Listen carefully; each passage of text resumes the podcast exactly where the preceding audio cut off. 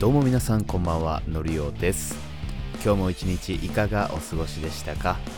テックラジオ巷のセキュリティの時間です。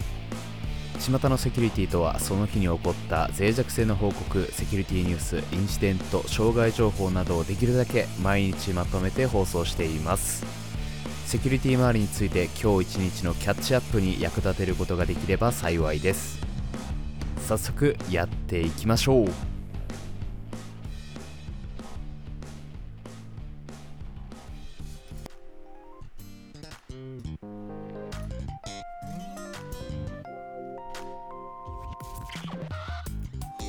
本日は3件をピックアップしています。Ubuntu Unzip の脆弱性修正版のリリース。Ubuntu の Unzip では特定の状況下でユニコード文字列を適切に扱わないことが判明しています。この問題を利用すると攻撃者は Unzip をクラッシュさせサービス拒否を引き起こしたり任意の行動を実行したりできる可能性があります。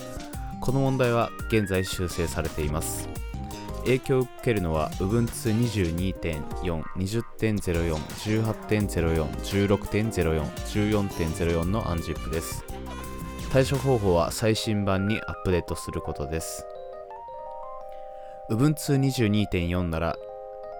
6.0.26 Ubuntu 3.1にアップデートすることです。これは ZIP ファイルを回答するケースでしか影響がないため、まあ、タイミングがあればアップデートしましょう。続きまして Octopus Deploy に IDOR の脆弱性。Octopus Deploy の Octopus サーバーには安全でない直接オブジェクト参照の脆弱性が存在します。この脆弱性を利用して API を介してチームに関する情報を取得することが可能です。影響を受けるのは、えー、3つのバージョンになっています。2022.1.2121以降。2022.7897 22.3.10586それぞれとなります。対処方法はそれぞれバージョンアップをすることです。Octopus Deploy はこの脆弱性を中程度と、えー、みなしています。直接大きな影響を与えるものではないためプロジェクトでの利用状況を見ながらアップデートを検討してみましょう。続きましてアルヒミスト C2 マルウェアが発見される。シスコタロスによるとアルヒミストというコマンドコントロールフレームワークが野放しになっているとのことです。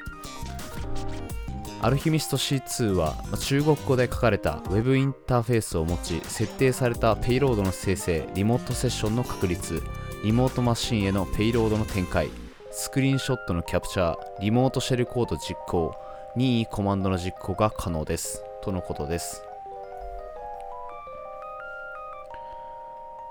こちらはもうトロイの木馬、まあ、バックドア、シェル実行、まあ、さらに管理向けの Web 画面付きという今ではもうマルウェアも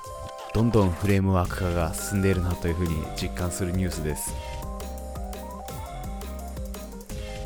まあ、基本的にこういうのはま中国語で書かれていることが多いみたいですね。これも深い意味はないですけどこういうマルウェアは Go で書かれていることが最近は多いみたいですね。以上本件は3件です。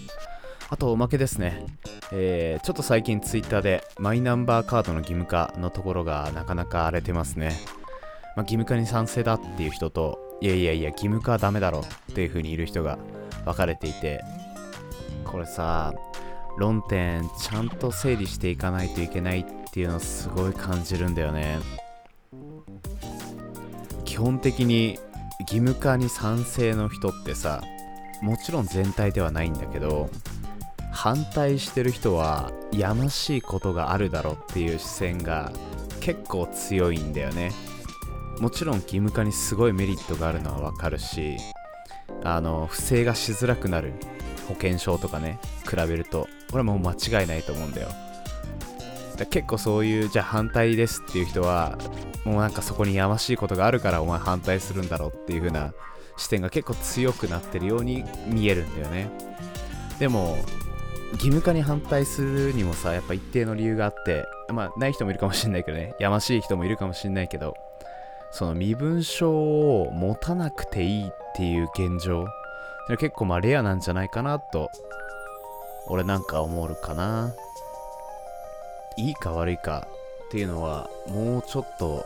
議論した方がいいんじゃないかなとは思うかな。